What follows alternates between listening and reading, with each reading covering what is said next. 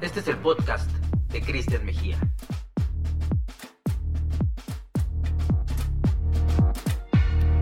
Bienvenidos a un episodio más del podcast de Cristian Mejía. Estamos ya en el episodio 21 de esta serie que hemos estado entrevistando a diferentes eh, personas que trabajan en la industria del entretenimiento y que nos han hecho el favor de estar en este espacio platicando su experiencia y pues sobre todo inspirando a los demás, a, las personas que están allá afuera y que de repente también la han estado viendo un poco difícil, pero pues también damos un mensaje sobre la visión y lo que nos puede esperar en esta nueva normalidad.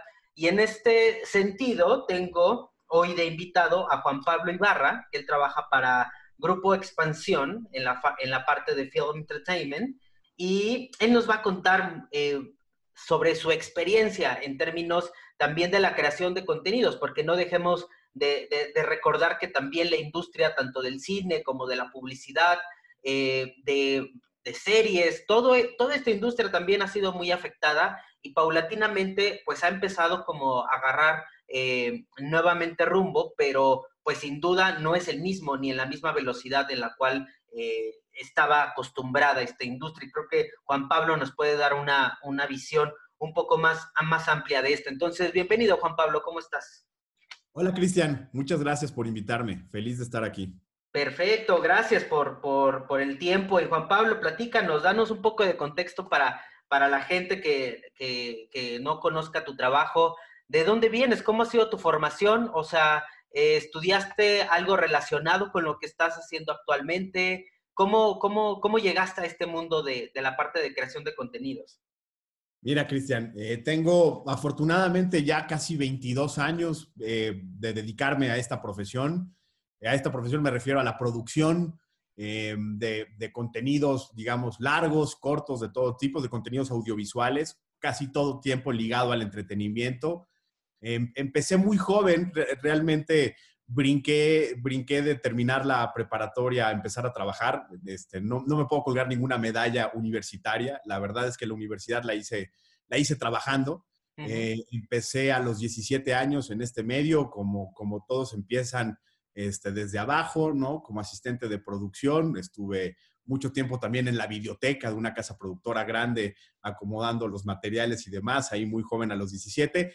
Y, tuve la oportunidad, digamos, soy muy privilegiado, vengo, vengo de una familia que, tiene muchos años dedicándose a esto, una familia con mucha experiencia en el medio, ¿no? Eh, soy hijo de un, escritor de televisión eh, de muchos años, Luis Felipe Ibarra, soy sobrino de un productor como Epigmenio Ibarra, que, ha hecho muchas telenovelas y, y series y demás. Y obviamente eso me facilitó, y hay que aceptarlo, el privilegio antes que nada, eso me facilitó poder arrancar joven, ¿no? Eh, y tener la oportunidad de llegar a donde quería estar, que era estar tras las cámaras trabajando. Y, tuve la oportunidad de un par de años después de, arrancar en, Argos con, con Epigmenio, de pegar el brinco este, ya lejos del, abrazo familiar y estuve mucho tiempo en Televisa. Eh, me tocó trabajar eh, en el círculo más cercano de Pedro Torres durante muchos años. Hice ocho Big Brothers, la primera de, la década del 2000 al 2010. Eh, mucho reality show, eh, sobre todo en esa época. Eh, muy, te digo, muy cercano como, como, director de contenidos de esos, de, esos reality shows. Tuve la oportunidad de trabajar con un hombre brillante, que, que sin duda alguna es de uno de mis más grandes maestros, que es Sergio Baiman, que es un gran escritor y productor argentino premiado eh, y muy, muy conocido en Argentina, que, no, que nos tuvimos que traer a México porque era pues, de los pocos latinoamericanos que habían hecho el formato de Big Brother, que ya se había estado haciendo en Argentina antes que en México. Y aquí vivió cinco años y estuve pegado a él y le aprendí muchas cosas, afortunadamente. Ahí es cuando empecé a tener más contacto con la ficción, ya que Sergio venía del mundo de la escritura y del desarrollo de, de guiones y Biblias y demás.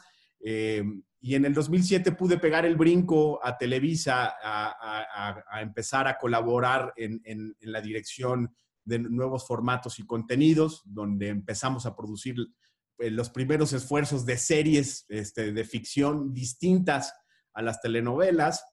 Me tocó ser ejecutivo a cargo de series como El Pantera, como Los Simuladores, como Terminales, como Hermanos y Detectives. Y Televisa tiene, eh, este, ahora sí que siempre se lo voy a agradecer, a bien mandarme eh, para aprender cómo se desarrollaban las series en Estados Unidos. Yo estuve en un cuarto de escritores en Los Ángeles un tiempo.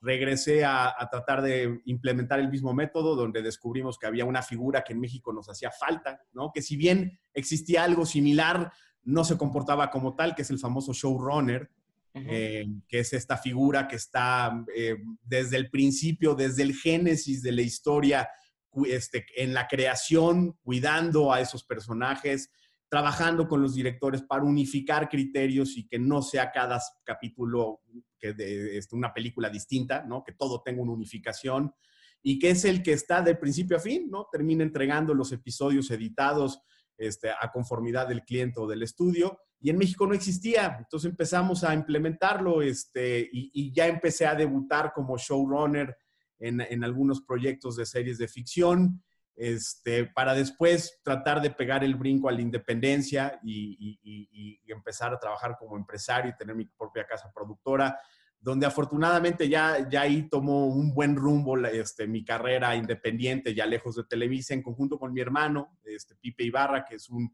director eh, ya de muy experimentado, también de más de 20 años de trabajar, con mucha experiencia en publicidad, en piezas publicitarias, pero también ha dirigido ficción, este, ya varios capítulos de distintas series eh, que le ha tocado dirigir y estamos eh, a punto de arrancar la producción de su primer largometraje, que es una película que escribimos los dos, que nos tiene muy, muy felices. Y en ese camino de independencia con mi hermano, ¿no? Eh, eh, yendo a pichar series a Netflix, a Amazon y demás, logramos este, podernos juntar con un gran aliado que ha sido Grupo Expansión. Eh, es un medio complicado el nuestro, hay mucha competencia, mucha, mucha, mucha. Necesitas de alguna manera fortalecerte y, y Grupo Expansión vio en nosotros a un aliado creativo y con mucha experiencia en producción y nosotros vimos en, en expansión a un aliado que nos, que nos representa músculo, este, desde, desde los temas publicitarios, porque son, es, es, un gran medio, el grupo expansión de publicidad, digamos, donde puede uno anunciar sus contenidos, hasta en el tema financiero, legal y, y, y, todos estos entramajes que son muy importantes para poder trabajar con estudios de primer nivel en Hollywood, pues expansión nos fortalece, ¿no? Y empezamos a trabajar desde el 2018. Este, déjame apagar el WhatsApp para que no nos... Sí, no te preocupes. Mando.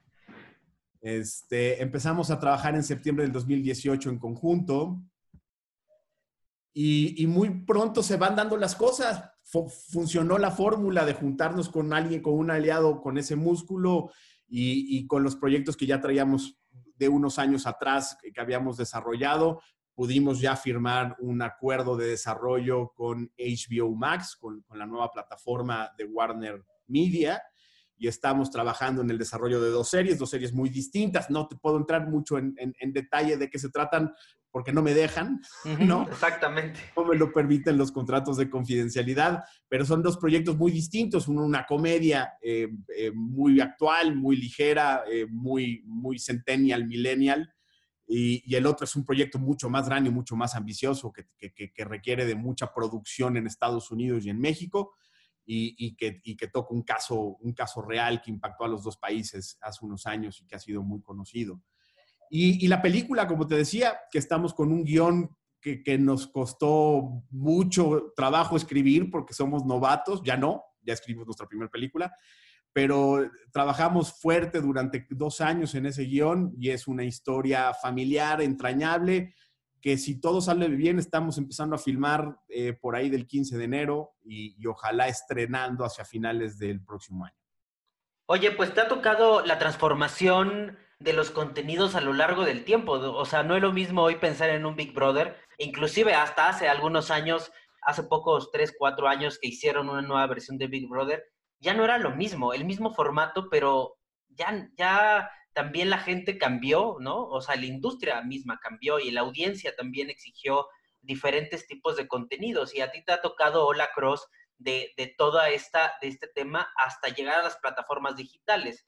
Que, que, cosa que muchas productoras no supieron dar ese brinco y se quedaron en los formatos tradicionales y pues son los que se quedaron un poco más en, en, en, el, en el, camino, ¿no? ¿Cómo, ¿Cómo fue ese, ese tema de cuál es, cuál es la diferencia de la narrativa que te exige ahora producir para, para medios, para plataformas digitales, que tienen un alcance bien distinto y que es una audiencia también bien distinta. Mira, es, es como lo decías, este, me, tocó justo ver ese switch. Eh, no, ha sido tan rápido, pero ha sido mucho más rápido de lo que se pronosticaba.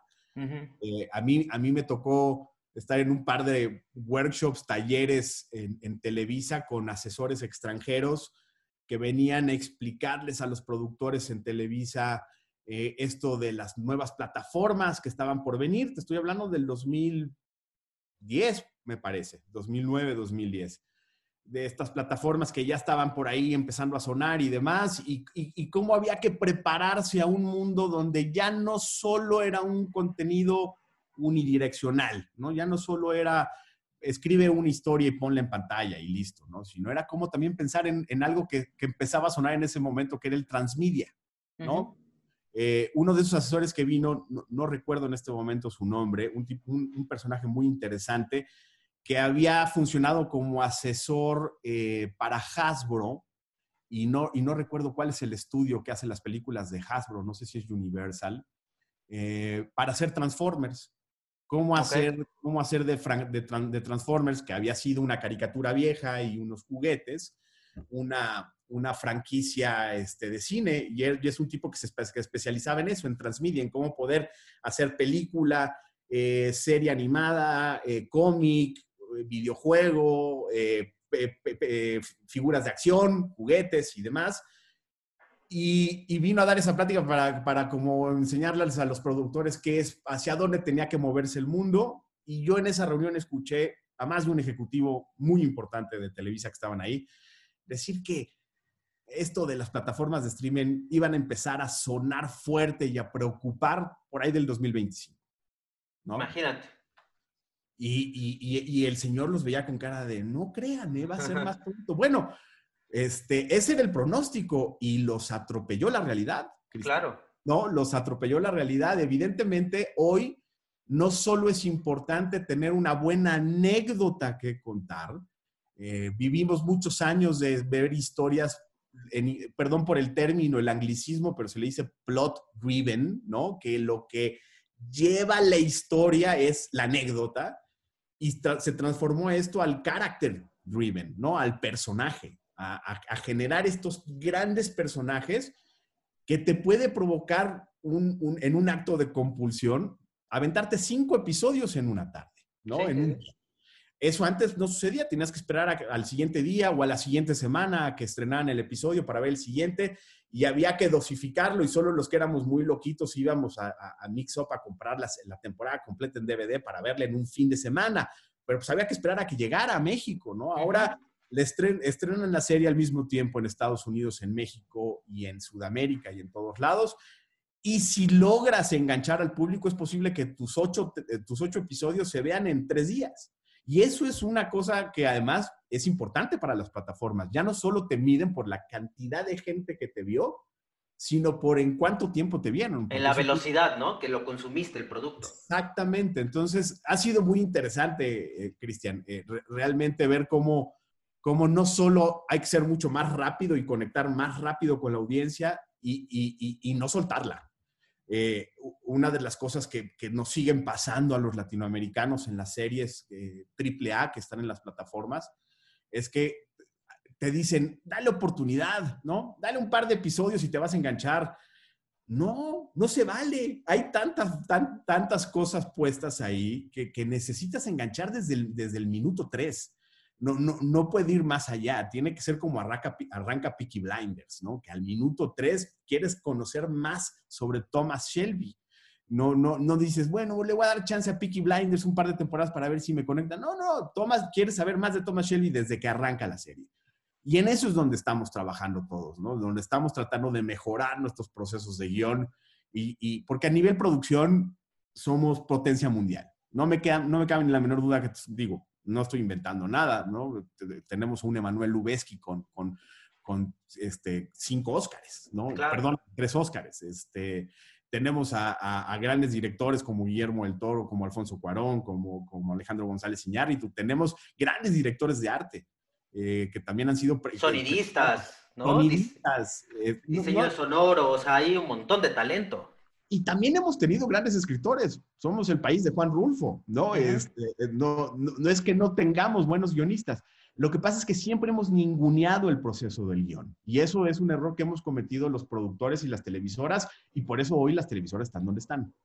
¿no? Siempre hemos visto al escritor como una etapilla ahí necesaria, pero lo importante era tener a Lucero. Lo importante era tener... Y la historia la vas construyendo, ¿no? Inclusive rodando la telenovela se iba escribiendo, ¿no? Conforme se iba como pasando cosas, o sea, no había como un foco muy estricto en ese sentido de la narrativa. Y el escritor se tenía que enfrentar a escribir 120 episodios de una hora en cuatro meses, con, con un, con un, con, obviamente con todos sus personajes y, sus este, métodos muy bien organizados y más, porque no es fácil escribir 120 episodios, ¿eh? Hace mal el que ningune el trabajo de la, de la telenovela en ese sentido pero, pero pues era un trabajo muy en solitario y el escritor lo que le urgiera terminar para arrancar la siguiente y la siguiente y la siguiente y la siguiente. Cuando allá en Hollywood, si eres escritor de Sopranos o si eres escritor de Mad Men y es un éxito, vas a cobrar toda tu vida de Mad Men y de Sopranos. Hay regalías Eres, eres parte de esa ecuación. ¿Y aquí en México no te dan regalías por una telenovela que tú escribiste y que se sigue retransmitiendo en diferentes países y demás? Sí hay regalías, si, está, si eres parte de la sociedad de escritores, eh, se llama SOGEM en México, pero no eres dueño de la propiedad intelectual. O es una obra por encargo, por parte de, de, digamos que de la empresa que te contrata. Y si está negociado que si se vende a otro territorio cobres, todo bien, va, cobrarás, pero no eres dueño de tu idea. Eso en, el momento en el que se, le entregas a Televisa, a TV Azteca, que ya no hace este, ficción ni nada, a quien, con quien estés trabajando le entregabas completamente los, derechos de esa propiedad intelectual. ¿Esa propiedad intelectual qué significa? Que si Televisa le vende esa historia a Francia y Francia paga un millón de dólares por ella, pues Televisa tiene que voltear y darte 300 mil dólares o 400 mil dólares por haber vendido esa idea, porque eres parte, eres socio de Televisa. Eso es algo que se utiliza en Hollywood y en México y en Latinoamérica es muy complicado. Estamos, estamos en la lucha de, tratar de, llegarlo. No es fácil porque económicamente las variables son muy distintas. No hay tanto dinero como en, como en Hollywood. Pero pues es necesario que el escritor sea parte de su idea y de ese negocio, porque eso es la única manera en la que también ellos van a, van a hacer que ese proyecto sea único y sea extraordinario y funcione. No me urge entregar mi serie de médicos, me urge entregar mis 13 capítulos porque tengo que arrancarla de terror. Ya, pues, si no, no, no para la máquina. En vez de decir, no, le voy a dedicar un año a la escritura de esto porque si esto funciona, posiblemente me va a dar durante los próximos 20, 25 años dinero. Este, te puedo asegurar que, David Chase, ¿no? El, el, showrunner y creador de Sopranos, sigue ganando un montón de dinero por Sopranos y mira que ya terminó hace muchos años. Sí, porque al final la idea es la concepción de esa idea es lo que es un, tiene un alto valor en el proceso. O sea, una cosa es la ejecución, que está muy bien ejecutada, ¿no? El casting, el todo, pero la idea, o sea, el que se te ocurra la, la idea y la narrativa de esa serie es, tiene un valor espectacular. Y, una, y una, aquí esto me lleva a una pregunta. ¿Por qué habiendo tanto talento en México de escritores, porque lo hay, hay muchísimo, ¿por qué este fenómeno de estar comprando series y comprando eh, telenovelas de otros lados del mundo? Muchas argentinas, muchas colombianas, muchas de la, India que se adaptan a México. O sea, ¿por qué, ¿por qué sucede eso? ¿Es más barato para, para, una televisora o para una casa productora comprar los derechos de, un guion o algo? Yo creo que hay un fenómeno y no es nuevo, tiene ya eh, quizá más de 10 años, de globalización en, en, los formatos, ¿no? Es, y, no creo que esté mal. De repente, ay, que este, qué chafa que están haciendo la versión mexicana de... No, bueno, eso se ha hecho toda, toda la vida. Este, Homeland, una serie muy exitosa, es una serie muy exitosa en Israel, 10 años antes de ser una serie exitosa en Estados Unidos. este, eh, House of Cards, era una serie inglesa en los noventas una serie que se hizo, es, que, hablaba sobre el, el, círculo más cercano del primer ministro en, el Reino Unido, y luego la, la, compró Netflix y hizo lo que ya sabemos que se trata. Claro, el fenómeno. De hecho, posicionó a Netflix a nivel mundial eh, House of Cards, o sea, a través de House of Cards. como todo en la vida hay ejercicios bien hechos y ejercicios mal hechos. Pero el fenómeno es muy particular en el tema de la telenovela, porque hoy en día las telenovelas más exitosas del mundo son las turcas. no, llegaron los turcos, ya arrasaron con, el talento mexicano porque terminaron siendo mucho más efectistas. encontraron una fórmula eh, que, funciona incluso hasta en volumen de producción, los costos muy bien manejados y demás, donde pueden hacer 700 eh, episodios de tres telenovelas o cuatro telenovelas en cuestión de seis meses en, unas instalaciones de producción muy específicas y demás, y con historias que conectan muy rápido. Eh, los turcos midieron la telenovela latinoamericana y se dieron cuenta que el melodrama y cómo funcionaba el melodrama y empezaron a hacer lo mismo y empezaron a conquistar eh, el territorio latinoamericano, no solo en México. Eh, los grandes ratings hoy de las telenovelas en Sudamérica son telenovelas turcas también, no solo ha pasado en México. Entonces, pues eso obviamente viene también del hartazgo, del cansancio, de la audiencia, ¿no? De que la audiencia, muchos años comprando lo mismo, de repente llegan nuevas opciones y lo, y lo, y lo quieres consumir, ¿no? Tiene que ver también con la, con la necesidad de, de, de, estar consumiendo nuevas cosas. Y, y, como te decía, este, cada vez es más común eh, el, el hecho de decir, está disponible, si uno logra construir una historia, que se pueda luego reproducir en otra región, esa historia tiene más valor en el mercado. Ok. Este, porque a lo mejor la compran los israelíes, la producen, y si tú eres dueño y socio de esa idea, pues tienes oportunidad de tener acceso a un mayor negocio, un mejor negocio, que no, no solo voy a hacer la producción en México, sino voy a hacer que mi historia tenga los elementos universales necesarios para que si esa historia la quieren contar en hebreo, lo hagan en hebreo y listo.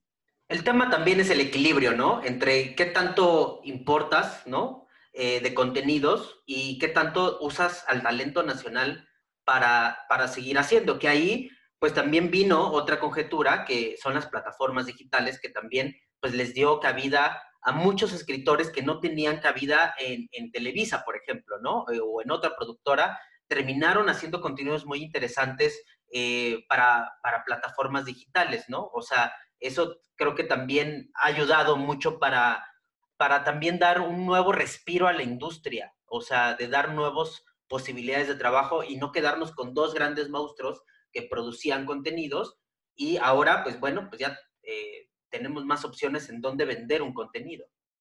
Sí, nunca antes había estado tan, tan fuerte la industria, eso es un hecho. En los últimos cinco años, o sea, yo, yo cuando empecé a trabajar, había de dos sopas, o trabajabas en Televisa o trabajabas en TV Azteca, aunque no te gustara ninguna de las dos, ¿no? No, no, si querías producir y vivir de esto y demás, y no hacer cine, que además hacer cine era muy difícil, hoy se hace más cine que nunca en México, no necesariamente bueno, pero se hace mucho cine. Eh, en ese entonces era muy complicado hacer cine, y si querías hacer televisión, tenías que trabajar en una de esas dos, con sus vertientes en televisión de paga que empezaban a entrar a México y que cada vez existían ahí como opciones, hacer un reality para Sony, hacer una, este, una telenovela para Telemundo con un poco mejor de presupuesto. Esas eran las, alternativas. Llegaron las plataformas y, esos intermediarios gigantescos que eran las televisoras mexicanas dejaron de, dejaron de jugar, digamos que, una posición importante del juego y, las casas productoras empezaron a tomar esa posición y somos muchas casas productoras. Entonces, de repente para las plataformas fue difícil saber con cuáles había que trabajar y lo primero que hicieron fue irse con las que habían trabajado más los últimos años con las televisoras, ¿no? Con las que, digamos que generaban mayor confianza a nivel producción.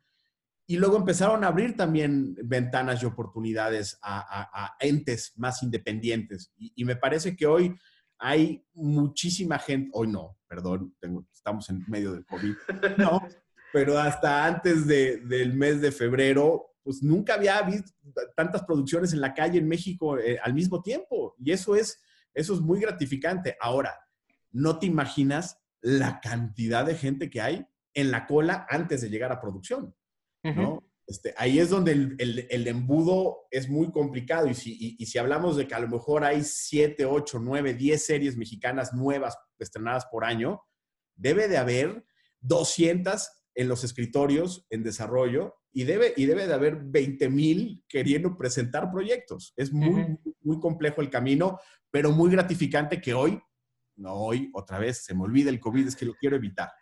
Este, que, tengamos hoy, gracias a las plataformas, la oportunidad de darle, de, dar, de darle trabajo a más personas, ¿no? Y de que tengas tú como, como profesional chance, mucha más chance a dónde moverte.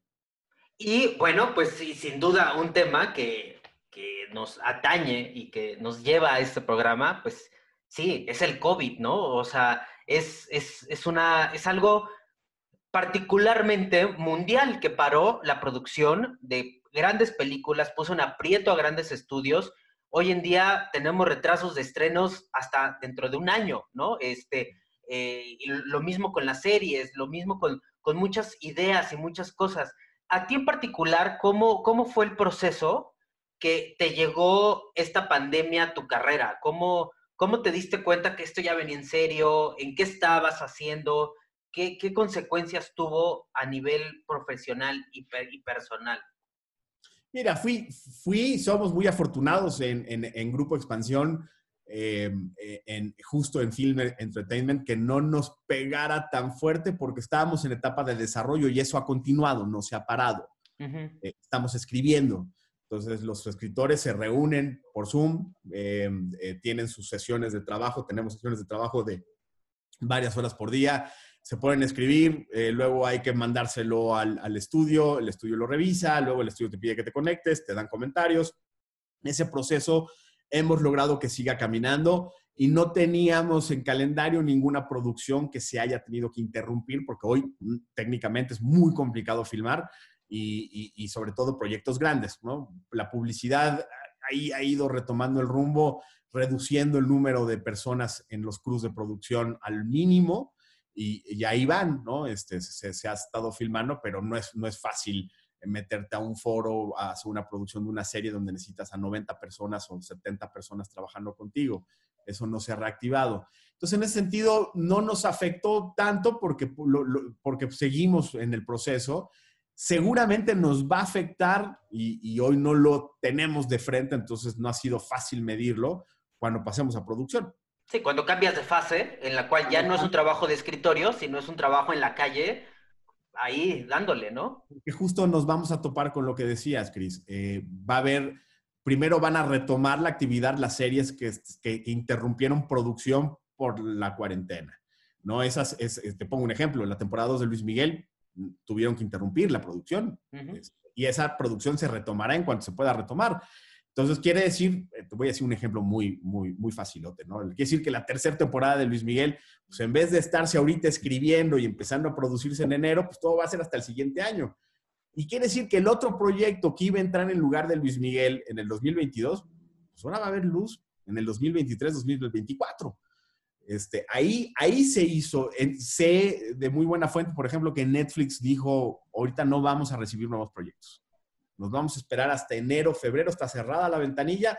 Ahorita no estamos escuchando nuevos pitches, ¿no? Este, porque, pues, porque hay un embudo. Claro. Entonces yo creo que eso ahí nos va a terminar afectando. Si teníamos muchas ilusiones y esperanzas de arrancar producción eh, en el primer trimestre del 2021, posiblemente no sucede y tengamos que esperar un poco más.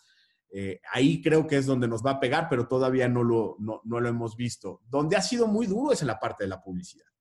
Este, ahí sí ha sido tremendamente duro, ¿no? Pues porque, ¿por qué me voy a anunciar eh, en, la calle o por qué voy a utilizar medios out of home y demás si la gente está en su casa? Este, claro. Ahí sí, no, no, solo, no, solo nosotros, sino, sino la mayoría que tiene medios, la ha estado pasando muy, muy, muy complicada. Yo tengo la bendición de que tengo poco que ver con la publicidad, no me gusta en lo absoluto. He tenido que, que hacer eh, en algunos esfuerzos en mi vida por, por, trabajar en proyectos publicitarios, comerciales y demás. Me cuesta mucho, mucho, mucho, mucho trabajo. Y ahí sé también que que, que se ha sufrido, ¿no? Que, que pues, la gente que se dedicaba a, soy asistente de dirección y, y, normalmente tengo tres, cuatro comerciales al mes, pues tiene cuatro meses sin filmar esa persona. Este, los servicios de, de, de alimentación para producciones a ellos además les va a cambiar todo, todo, todo absolutamente, porque los buffets dicen que van a desaparecer. que ya no es viable tener a la gente formada con, la comida de enfrente y que se sirva a la gente. Entonces, y esos tienen también cuatro meses sin trabajar. Eh, el, ahora sí que la, la, gente que lleva este negocio adelante, que no somos los ejecutivos en lo absoluto, sino es la gente que produce, filma, eh, y hace el esfuerzo por poner a los monitos en pantalla, esa gente la ha estado pasando muy complicada y esperemos que se vaya retomando con responsabilidad el camino. Tampoco podemos este, ser voraces, ¿no? Y decir, este, la chingada, necesitamos trabajar, empecemos a filmar. No, hay que hacer pruebas, hay que tratar de tener, los protocolos en Hollywood son muy duros. Yo no sé si México pudiera sostener lo que Hollywood está planteando de meter a todos en cuarentena antes de la filmación y después de que filmen también estén en cuarentenados y hacer pruebas cada dos días, tres días.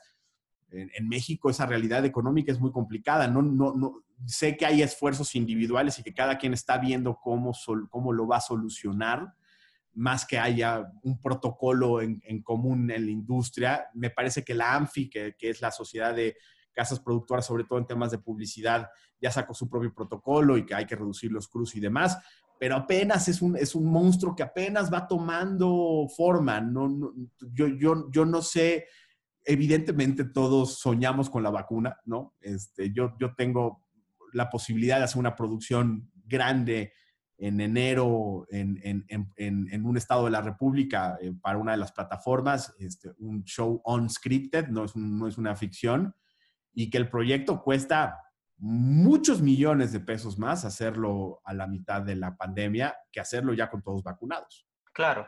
Yo no sé si la plataforma va a, va, a tener, va, va a, terminar tomando la decisión de esperarse seis meses para ver si hay manera de que estemos vacunados, hacerlo en enero cuando va a tener que en cuarentenar hacer pruebas y, un proceso muy complicado de trabajo. ¿Cómo le hace uno en una cabina de producción, ¿no? en, un, control room, donde normalmente hay 12 personas sentadas hombro con hombro, ¿no? viendo monitores, tomando decisiones? ¿Cuál sana distancia ahí? ¿Cómo le haces con la sana distancia? ¿no? Este, es, es, un monstruo que va cambiando, que va tomando forma, que esperemos pronto podamos sortearlo con la vacuna y que si no, pues vamos a tener que aprender a hacer las cosas con menos gente. Eso es un hecho y ser mucho más eficientes. Todo lo contrario a Hollywood, ¿eh? Hollywood es monstruoso, ¿no? Hollywood es para filmar al tipo colgado de un cable con una pantalla verde, 300 personas de crew, también por eso es tan caro. Pues eso, olvídenlo. Los aires acondicionados son todo un tema, eh, es mucho más complejo y mucho más riesgoso estar en un espacio cerrado con un espacio abierto. Habrá que pensar también en sets al aire libre, ¿no? Eh, cuando no tengas un tema de audio, obviamente, y de sonido directo, que lo complica. Es, es muy interesante lo que estamos viviendo, Cristian. A veces, a veces uno tiene mucha ansiedad y mucho miedo, ¿no? Eh, también espero que nos sirva y que nos, y que nos ayude a, ser mucho más conscientes eh, de, de, de, estas cosas y, de, y, de cómo debemos de cuidarnos en general me parece que no hay que escatimar en el tema, en, el tema de las precauciones, pasando por el cubrebocas, eh, la distancia y demás, que hay que ser muy intensos. Me refiero en el trabajo particularmente, con eso, como, productor, son reglas que se tienen que cumplir de manera estricta y hay que ser muy responsable porque estás hablando de la vida de las personas. Sí, sí, la gente necesita trabajar y necesita ganar dinero, pero también la gente tiene que estar sana. Sí, y aquí, aquí, me, aquí voy a dos temas que, son, son importantes. Uno, eh, la gente que no conoce, que, es espectador, ¿no? Que prendes la tele, ves una serie.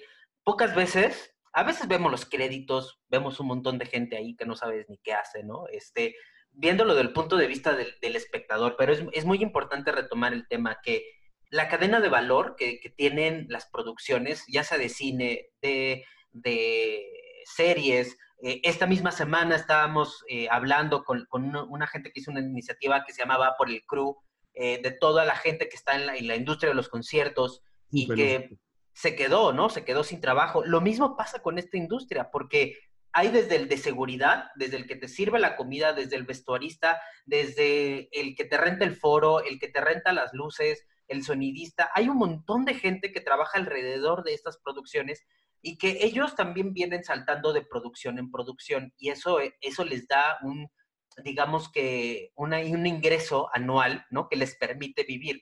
Eh, lamentablemente, hoy que se paran las producciones, no solamente es que se retrase la serie, es que va a haber un montón de gente atrás que se está quedando sin ingresos y he conocido iniciativas como Jalacables, ¿no? Eh, que ha estado como reuniendo fondos para ayudar justamente a los jalacables, a la gente que pues está de, de staff, de, a los runners y demás, porque es muy importante también crear conciencia de todo lo que implica una producción, ¿no? Y que también están profundamente afectados en este momento.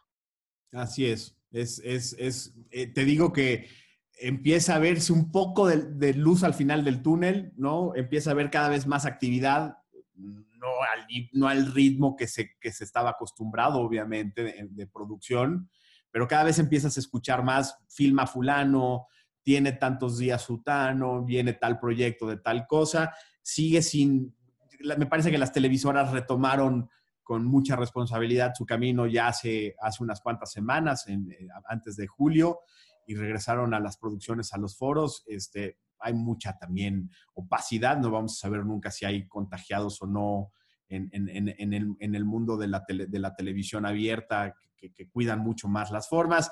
En, el tema de las productoras independientes nos iremos enterando, ¿no?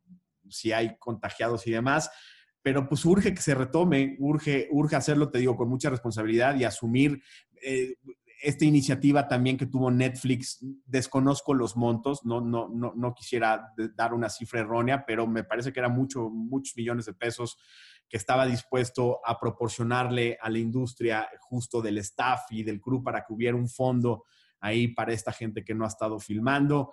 Eh, han estado muy responsables las plataformas, que ahora son los nuevos dueños del negocio, eh, con sus producciones. Eh, he tenido acceso a los protocolos de trabajo, al menos de Netflix y de Amazon, y es muy impresionante lo que plantean. Es complicado, es complejo para los productores, pero están siendo responsables. El, el tema es que se empiece a retomar. Yo, yo quiero pensar que, que con el semáforo en la Ciudad de México cambiando de color, probablemente hacia principios de septiembre puedan retomar actividad ya más en forma las producciones grandes y que se empiece a desatorar todo eso que se quedó a principio de año a mitad de producción para que podamos entrar los que estamos en la cola. Sí, y sobre todo también eh, en el tema del aprendizaje, también es, es importante, eh, y, esto lo sé de, yo me dedico de alguna manera, bueno, me dedico directamente a la industria del entretenimiento, pero no en la parte de filmación. Eh, sé que la, parte de filmación hay más sindicatos, está más controlado. Es, es una de las industrias, afortunadamente, en México que es muy estructurada en su forma de trabajar con, con, su gente, a diferencia de otras industrias. Eh, que bueno, ni siquiera existe un sindicato en ellas, ¿no? Eh, pero también creo que esta pandemia nos va, nos va a servir para echarle un ojo a cómo está nuestra industria laboral en términos de toda esa gente que quedó desprotegida eh, ante esta pandemia y que nos ayude a crear nuevos, nuevas formas de garantizarle a un empleado eh, un poquito más de estabilidad, porque eh, creo que nos pasó hace cinco o seis años, un poco más, cuando hubo un pequeño, un pequeño brote también de, de, de algo, y que, pero fueron muy, fue muy poco el impacto que tuvo. Hoy en día el impacto, como tú dices, va a ser a muy largo tiempo, ¿no? O sea, las series van a estar retrasadas y los proyectos van a estar retrasados mucho tiempo. Pero creo que va a ser muy importante poner un punto en la I en el tema de las garantías del trabajo de, todos esos trabajadores que se parten, se parten el alma en una producción, ¿no? O sea, y que de repente desde nuestra perspectiva, que estamos en el lado más ejecutivo, pues también aportar un poco a que, ayudar, ¿no? A que eso ocurra en un futuro. Sí, no creas, Cris, que es que estamos tan bien en el tema laboral y sindical en México. Eh, existen eh, algunos sindicatos y, y, y, como todo pasa en México y que esperemos que, que, que cambie pronto y que esté cambiando, este, hay, hay, mucha tranza y mucha grilla, más que, más que realmente una operación en favor em, de, de, de, de, la gente que está sindicalizada, este, e, es más un tema de grilla y de negocio y de corrupción. no hemos, no hemos sabido cómo, te, pongo un ejemplo dramático en, la publicidad, si, si, si, tú y yo mañana somos colegas y tú eres fotógrafo y yo soy director de arte y nos vamos a ir a filmar mañana un comercial para alguna marca de refresco, eh, nos van a pagar dentro de 90 a 120 días esos son los, los, tiempos que te dan. Y no es ni siquiera algo que pase por la casa productora que se jinetea tu dinero. Algunas casas productoras. Que también pasa, ¿no? Y pasa mucho. Más mal eso. Ajá. Sino, y, que, y que luego eh, en medio está la agencia de publicidad, que también se jinetea el dinero. Este, sino desde el cliente. Entonces, ¿cómo le puedes, cómo, puedes tener una estabilidad económica? ¿No? En una industria donde los tiempos de pago son 120 días, 100 días, 90 días, cuando en muchos países te pagan a los 15 días, ¿no? o, incluso toda la razón. te pagan al corte. Este, y luego pelear tu pago es una de las cosas más humillantes que puede haber en México, estar, estar queriendo que te contesten en la casa productora, que no te den largas, que no te vean la cara de güey. Llegas y ves al dueño de la casa productora bajándose en una camioneta de millón y medio de pesos y el señor te debe hace seis meses, no te ha pagado los 35 mil pesos que te debe, ¿no? Este, y, luego vas a las agencias de publicidad y todo opulencia y unas oficinas gigantescas y preciosas, sí, pero no, nos ha pagado el cliente y no te han pagado a ti. Es muy, muy, muy desgastante, es muy complicado para los crews de producción lidiar, ¿no? Con, con, esas fechas de pago. Este, ahora, justo la industria ha ido cambiando y se ha ido transparentando algunas cosas y, y empiezan a ver, el otro día escuchaba que es muy posible que muy pronto hay un sindicato de asistentes de dirección, cosa que va a funcionar, una organización donde todos ellos se organicen, donde se midan las horas extras, donde se paguen las horas extras, donde hay, donde hay un tema de seguridad social en la medida en la que se pueda, que el cruz esté asegurado, que si te rompes una pierna, no solo es que, te lleven al hospital y te, y, te y, paguen la cirugía, sino qué va a pasar con los tres meses que no vas a poder trabajar. Claro, la consecuencia de eso, ¿no? Estamos en pañales, es muy curioso y es, ah, yo te diría hasta lamentable, pero, pero también eso genera una oportunidad de negocio para otros países venir a, venir a, eh, venir a filmar a México. Es amigable por las pocas regulaciones que hay. Es una paradoja muy, muy cabrona, porque filmar en, en, en Los Ángeles o filmar en Nueva York es una pesadilla. Sí, alguna vez me tocó ver en el centro histórico una filmación eh, que estaban recreando una calle de Nueva York, entonces había coches, cambiaron todo, o sea, y yo me quedé pensando, o sea, sí, claro, o sea, me imagino que les debe haber sido la mitad tratar de recrear una calle de Nueva York en México que en el mismo Nueva York, ¿no? Está siete veces más caro hacer esa escena en Nueva York que en México, ¿no? Y, y, además en Nueva York tienen que pagarle al sindicato y el que mueve, el que tiene que mover el coche de la grúa donde llegaron los coches de época para la filmación y, es el, que, el, chofer encargado de poner ese coche en escena, tiene un sindicato. Mm. Y el que manejó la grúa y trajo los coches es otro sindicato. Y, el, y todos con regulaciones y a todos tienes que llenar formularios y con todos tienes que tener diálogo abierto y si te uno levanta la mano, te paró el llamado y que te paren un llamado pueden ser cientos de miles de dólares en un día perdidos, es una pesadilla, ¿no? Este, por eso también es la industria que es y, y, representa lo que representa este, las producciones de ese tamaño, ¿no? Y yo respeto mucho y, me parece que, debería de ser como deberíamos de trabajar todos, con regulaciones, pero creo que también se pasan de lanza, ¿no? necesitamos un punto medio en todo esto. En todo esto. Y en México es todo lo contrario. ¿No? En México hay, hay, hay, una total este, negligencia y apertura, ¿no? Este, las horas extras les vale madre a todos, te pagan cuando quieren, si es que te pagan.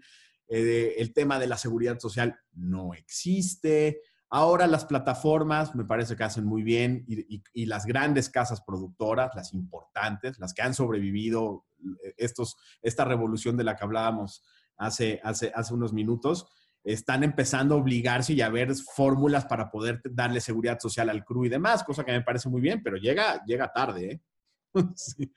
sí. yo creo que esta pandemia no, también, eh, sin duda, en esta y en muchas otras industrias, eh, ojalá que tomemos conciencia de esto y que podamos eh, establecer nuevas formas de trabajo, porque no nos puede volver a pasar esto y que haya tanto desempleo, ¿no? O sea, hoy en día cada vez escucho más y de mis conocidos, amigos, el amigo del amigo, que se ha quedado sin empleo, ¿no? Se han quedado sin proyectos y que ha sido muy difícil sobrevivir y que pues han terminado haciendo otra cosa. En la mejor de las medidas se ponen a, cocinar o a lavar carros o lo que sea, lo que, lo que se les ocurra para poder llevar eh, comida a su casa.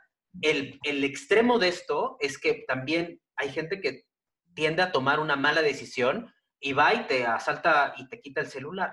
Entonces, eh, no nos puede volver a pasar que estemos tan desorganizados las industrias en general, eh, en, este, en sentido de dejar tan desprotegidos a, las personas que están al lado de nosotros creando proyectos. No, estoy, estoy de acuerdo, eh, completamente de acuerdo contigo, evidentemente, pero bueno, son también imponderables de la vida que es muy complicado de medir y sobre todo de saber cuánto tiempo va a durar, ¿no? Yo conozco, por ejemplo, tengo, tengo conocidos que son hoteleros, ¿no? Que, tienen, que tienen su negocio en la, en la hotelería y, y, que decían, pues, tenemos fondos para mantener a nuestros empleados tres meses. Imagínate lo que debe ser para una cadena hotelera, mantener a todo un staff de un hotel tres meses, pues es un chingo de dinero no hay dinero que alcance para mantener a toda tu base de empleados seis meses, ¿no? Cinco meses. Pues ahí es donde, donde todo empieza a ser inviable y donde, y, donde estamos inmersos en esta crisis mundial sin precedentes, ¿no? Evidentemente, y va a terminar siendo muy interesante luego cómo vamos a resolver creativamente nuestras historias post-COVID, ¿no? Cómo vamos a hablar eh, de la pandemia, ¿no? ¿Cómo, hay que estar muy atentos de qué hicieron los directores después de la Segunda Guerra Mundial, ¿no? Y cómo empezaron a tratar las historias y a tocar el tema de la Segunda Guerra Mundial en las historias, porque es tan grande como eso, me parece. Y, y, sí, pues llegar a la pensión universal, ¿no? Me parece, me parece que es algo que, que, deberíamos de tener en la mira, que no es fácil, ¿no? No es fácil decir, hay un salario universal para todos los mexicanos y aún así ¿Cómo le haces para sobrevivir con 3 mil pesos, ¿no? Este, mensuales, que eso es lo que un gobierno te puede dar como un salario. puede dar? 4 mil, 5 mil pesos.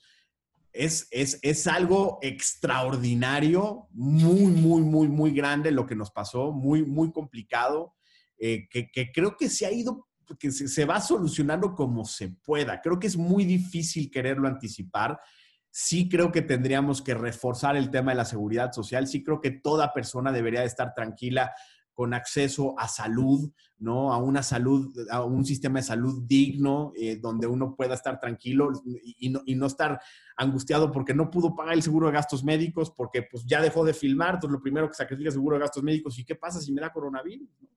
¿O qué pasa si me tienen que operar del apéndice y, tuve que cancelar el seguro de gastos médicos? Resolver esas cosas que creo que tendríamos que resolver como país. Y, que y también como sociedad, ¿eh? También de ser uno consciente de, de, también la medida de lo posible, en la cultura del ahorro, ¿no? Porque todos los que estamos en esta industria, pues somos muy volátiles en, en, esta, en estas circunstancias, ¿no? Afortunadamente tú y yo tenemos trabajo de, de, alguna forma, pero hay gente que no tuvo esa misma fortuna.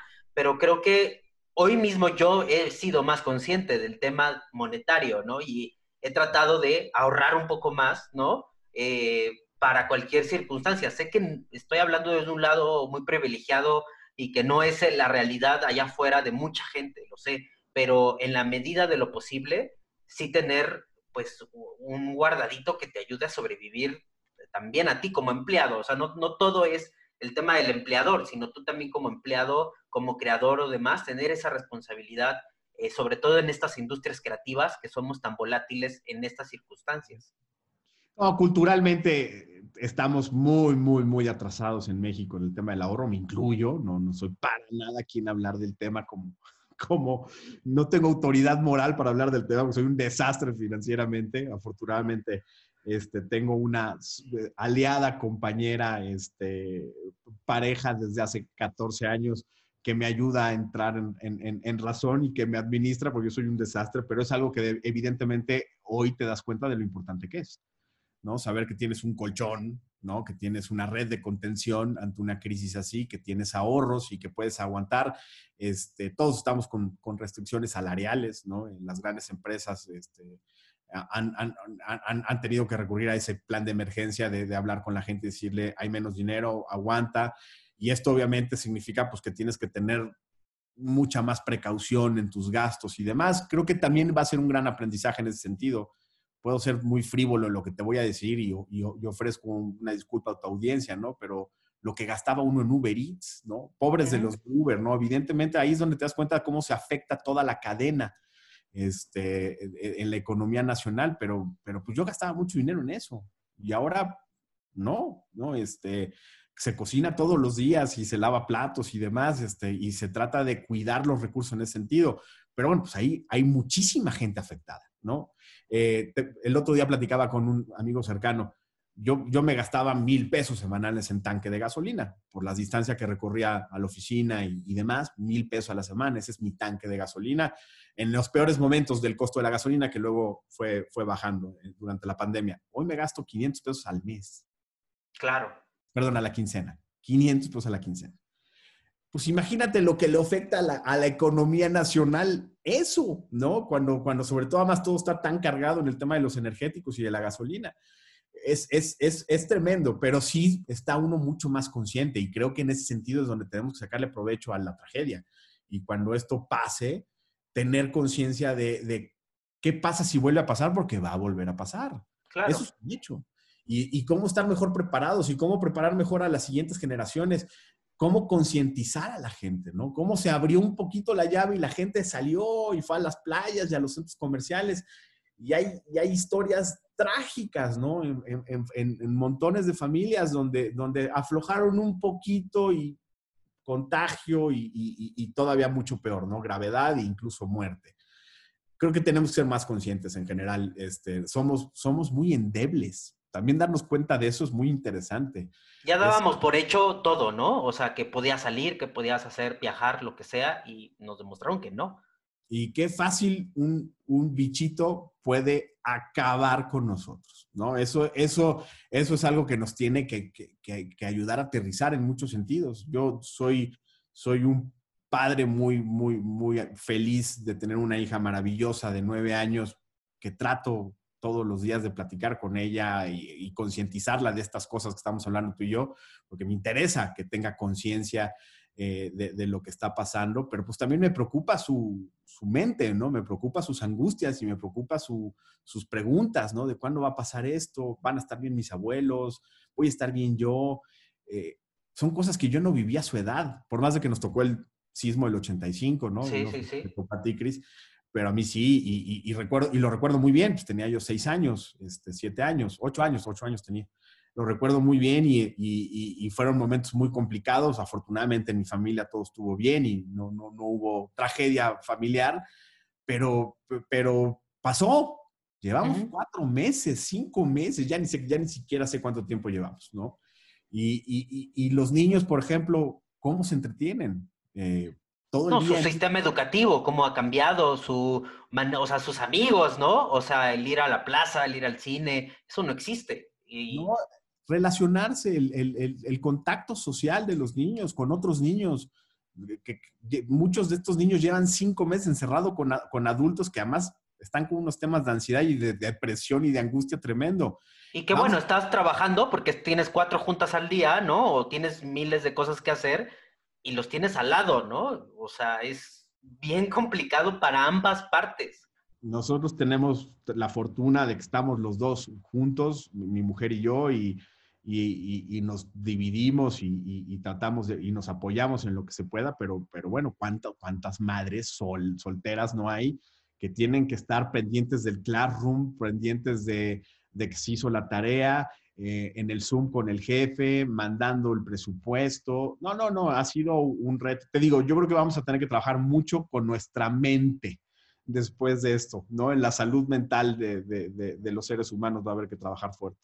Y también eh, el lado positivo de esto es que, eh, espero que sea un lado positivo, es que también eh, se crean nuevas historias, que existan nuevas narrativas, que existan nuevos contenidos que salgan a partir de esto y que un poco nos enseñen esta realidad, ¿no? Y que se deje un precedente en el mundo, ¿no? De lo que está pasando ahora, ¿no? Porque hoy, lo, hoy estamos dentro de, va a ser muy diferente verlo esto en cinco años, ¿no? Pero creo que los contenidos nos ha servido mucho para eso, para dejar registros eh, de, de, estos momentos, de grandes momentos de la historia. Hoy tenemos documentales del 85, hoy ya tenemos documentales del 2017, ¿no? Este, y que son cosas que van trascendiendo en la historia, ¿no? Y creo que también va a ser importante que a nivel contenidos tengamos esos registros. Sí, no, no es muy, es en ese sentido, eh, con, con, todo el respeto a las víctimas y, a los que la más difícil han visto, va a ser muy interesante cómo podamos abordar lo que nos sucedió en, nuestras historias, como te decía hace rato, ¿no? Me parece que habrá muchas cosas que contar.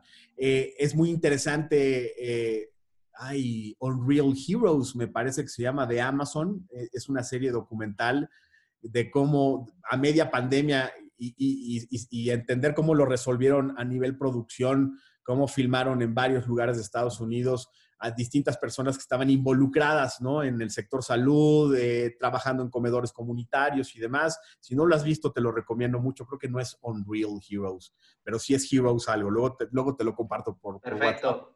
Es, es, muy, es muy interesante, es muy conmovedor, ¿no? Ver estos, a estos héroes este, que realmente son los que se la, han, se la han rifado. O sea, desde que arrancó la pandemia, empezaron los contenidos a evolucionar. Y eso es algo muy interesante, ¿no? Como me, no he tenido la oportunidad de ver una, pero se me antoja, ¿no? Este, ahora hay teatro, ¿no? Y te conectas el viernes a las 8 de la noche, están los actores, este, y los ves desde la pantalla y disfrutas la obra de teatro. O conciertos, eh, ¿no? Los conciertos, los contenidos cortos, eh, que filmados desde el celular, en la casa. Eh, mi hermano tuvo la oportunidad de dirigir un cortometraje hace unas semanas eh, muy interesante con, con, Martín Altomaro y Joana Murillo y todo se hizo a larga distancia y, y, y muy, te digo, muy interesante. En ese sentido, nos vamos a volver más creativos y más, y más eficientes. Sí, hay un consumo brutal de contenidos en esta época, sí. Los que somos muy privilegiados, y una vez más vuelvo al, al, al maldito privilegio, pero es cierto. ¿no? Yo, yo, yo pude ver Better Call Saul, ¿no? Pude ver Westworld, pude ver este, un montón de series que no le había entrado y que dije, voy a aprovechar este, para empezarle a entrar y, y, y, se me ha abierto todo un espectro gigantesco en la cabeza. Westworld es una de las es cosas una joya. más maravillosas que he visto en mi vida, ¿no? Y, y Better Call Saul es, es, es, tan grande y tan, y tan, y tan fantástica como, como Breaking Bad te lo juro. Yo, yo pensé que ah, me daba un poco, la, la, medio la había ninguneado, ¿no? No, no, es fantástica. Este, en ese sentido, eh, me, he dado la oportunidad de conocer historias que no, que no le había entrado. Killing Eve es una joya, eh, una producción inglesa eh, fantástica con Sandra Oh, que es esta gran actriz este, norteamericana. te decía hace rato, Peaky Blinders, que la había abandonado en la segunda temporada y dije, le voy a terminar con Peaky Blinders, ¿no? Eh, ha, ha, habido oportunidad de consumir mucho y de, y, y de entender también, eso, eso va, nos va moldeando, ¿no? En, en, mi caso en particular, como showrunner y como productor, me, me, me, ayuda a entender hacia dónde quiero llevar las historias en las que estoy trabajando, ¿no? Porque sí, son un ejemplo. Los ingleses uh -huh. son un ejemplo para hacer series y, y, y, por supuesto que Hollywood también hace cosas muy, muy, muy interesantes, ¿no? Y es lo interesante de las plataformas, como de países que ni siquiera esperábamos o conocíamos, eh, a profundamente sus contenidos más populares, llega de repente una serie como Dark, ¿no? Eh, que es súper interesante, ¿no? Y que con actores que ni siquiera hablan inglés, ¿no? Entonces, eh, eso también creo que la, eh, las plataformas nos han acercado a nivel global a contenidos que antes ni siquiera teníamos acceso a ellos, ni siquiera los conocíamos, no hubiéramos tenido oportunidad de ver series tan maravillosas como Dark, ¿no? Este, en ese El... ejemplo. Te pongo ejemplos latinoamericanos. El, el, el, presidente, la serie de Amazon que habla, uh -huh. habla sobre FIFA Gate, es un fenómeno mundial. Fenómeno mundial. Se ha consumido desde Corea, la India, este, Europa, mundial. Y, y, y detrás de, de, de, ese, de esa producción está el talento de, de Pablo Larraín y, de, y del señor, del maestro Bo, que son grandes realizadores, uno argentino y el otro chileno, y es una producción 100% este, latinoamericana. eh, el fenómeno de hace unos años de Club de Cuervos. Claro, de hecho fue la primera producción que se hizo en México para Netflix. Yo tuve una, una, reunión por aquellos años, del, me parece que por ahí del 2017, en las oficinas de Netflix, y, hablaban de un fenómeno en Asia de Club de Cuervos gigantesco, ¿no? Este, eso obviamente pues cambia, te cambia la vida como, como actor, ¿no? Seguramente eh, para Luis Gerardo, Club de Cuervos y, bueno, nosotros los Nobles seguramente son proyectos que, que, van a representar siempre un antes y un después en su carrera. Pero sí, la oportunidad de que te vean en muchísimos lados y empiezan a existir también cada vez más proyectos eh, binacionales, transnacionales, panregionales, ¿no? Eh, como El Candidato, otro proyecto muy interesante que está en Amazon, que es una producción México-norteamericana. Eh, ves a muchos escritores norteamericanos este, ahí trabajando y, está Erendir Ibarra en el elenco y está eh, José María de Tavira también. Y la serie se habla en inglés, lo que se tiene que hablar en inglés se habla en español, lo que se tiene que hablar en español. Lo mismo sucede en El Presidente. Eh, también está Zero, Zero, Zero en Amazon, que es una serie que, que hay producción italiana, mexicana, gringa, muy interesante, muy grande, ¿no? Con, con filmaciones en, en, en, en, el norte de Italia y en Monterrey y en Nueva Orleans. Este, eso también ha ido, no, no, no solo ha ido dando la oportunidad de que tu contenido se vea en más lugares, sino también ha unificado y ha logrado coproducciones que antes eran muy complicadas, ¿no? España se ha convertido en un, en un, en un gigante de las series, ¿no? Sí, Podrán sí, o no. Yo, yo no soy muy fan en particular eh, de La Casa de Papel, la verdad nunca me enganché, pero es un... Pero hoy, hoy es un referente, ¿no? Referente, fenómeno mundial, la han visto todos, ¿no? Este, es, en ese sentido sí es muy, muy gratificante en los tiempos que estamos viviendo, Cris, muy gratificante. Increíble. Juan Pablo, pues qué, qué buena charla, creo que eh, es importante abrir los micrófonos para, pues, y, siempre le he dicho, no, no, este no es un, un podcast que va a tener la solución de nada, absolutamente de nada. No vamos a decir ni cómo ni nada. Es simplemente hablarlo. Y si alguien conecta con esto eh, y lo está viviendo de, la misma forma, pues saber que también esto va a pasar y que de alguna manera vamos a retomar nuestros caminos y que vamos a seguir tanto como espectador, ¿no? Vamos a seguir viendo contenidos porque hoy en día nos, también nos faltan, porque pues, ya nos, nos aventamos todas las series que puede haber. Eh, y, no, y vamos a cambiar también mucho como espectadores y también desde la parte de la producción también vamos a cambiar mucho. Creo que eh, esto yo esperaría, ¿no? Una, una mejora en muchas cosas y que siempre una pandemia y que una tragedia y que un accidente o como ese tipo de cosas, pues nos hagan mejores personas y que nos hagan mejores consumidores y mejores creadores de contenido. Eh, ojalá que eso pase eh, y, lo vamos a ver pues no sé si en los próximos meses o, en los próximos años, no lo sabemos todavía, ¿no? Te agradezco mucho. Ojalá, Cris, yo sí creo que, evidentemente hay un antes y un después. Eh, disculpa la intromisión. Pero... alguien ya está desesperado por salir a pasear. Este, creo que es, evidentemente es un antes y un después para todos y esperemos que sea para mejorar muchas cosas que hay que mejorar y, esto se va a quedar mucho tiempo con nosotros también, no se va a ir eh, rápido el, el, el, COVID. Hay que aprender a vivir con él y ser responsables y, y, tratar de siempre pensar en el otro antes que en uno y que ojalá ese pensamiento también se quede, ¿no? Que, que, que, que empiece a dominar más el colectivo que el individual. Pues sí, exactamente. Juan Pablo, ¿algo más que quieras agregar? agradecerte mucho la invitación, ofrecerte este, cuando quieras que platiquemos, yo feliz de la vida, encantado ya aquí el espacio está abierto para cualquier otro proyecto que nos quieras platicar. Este, con gusto, con gusto lo, con gusto lo platicamos. Juan Pablo, ¿dónde te pueden encontrar en redes sociales? Eh, en Twitter, Juan Pablo Ibarra, soy Ibarra con Y, con, con Y, este, todo junto, Juan Pablo Ibarra. Eh, no estoy en Facebook y en Instagram estoy igual, Juan Pablo Ibarra con Y, todo Perfecto, pues para que la gente ahí te siga el camino, ¿no? Muchas gracias, Cris. Perfecto, pues muchas gracias. Nosotros nos despedimos. Eh, los invitamos a seguir eh, las redes sociales de este programa y agradecemos mucho su comunicación que siempre tienen con nosotros para ver qué tema les interesa. Los invito a seguirnos en la cortinilla, están todos los datos. Muchas gracias y hasta pronto.